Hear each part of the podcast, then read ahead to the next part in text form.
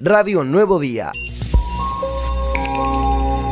Cuando armamos eh, el, cronograma de trabajo, lo hacemos de esa manera y bueno, tratar de poner eh,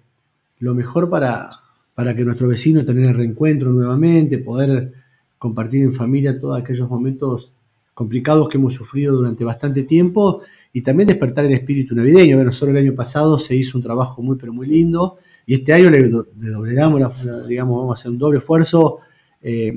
incorporándole más cosas, incorporándole más atractivos y más novedades, pero también mucha más belleza a lo que es la Rotonda Zamoreda. Así que de a poquito ir poniendo cada vez más para que sea uno de los lugares más importantes de América en materia de la festiva de espera de Navidad el 8 de diciembre. Cuando lo hablaba con ellos hace un tiempo atrás, les decía que nosotros apuntamos a traer de vuelta al TC, apuntamos con el turismo de carretera, apuntamos a hacer una fiesta nueva, novedosa, imponente y marcar la vara alta para que la que viene sea mejor todavía que esta, eh, buscar ya y empezar a planificar dónde va a ser el próximo predio donde hagamos el festival, buscar un lugar propio para poder seguir trabajando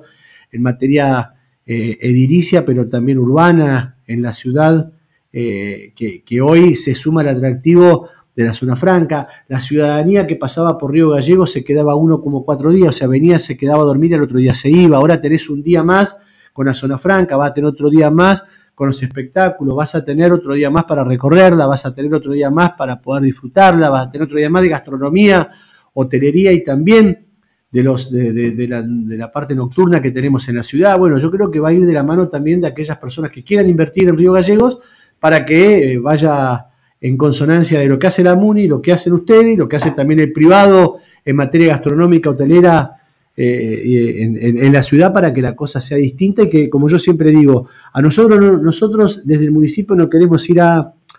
a, exigir que estén al día con los impuestos. Lo que queremos es exigir que se cumpla con la normativa vigente para poder no cerrar, para poder generar empleo y para que esas personas que están nucleadas dentro de lo que es el trabajo que vienen haciendo durante mucho tiempo se sostenga en el tiempo. Radio Nuevo Día, estamos donde vos estás.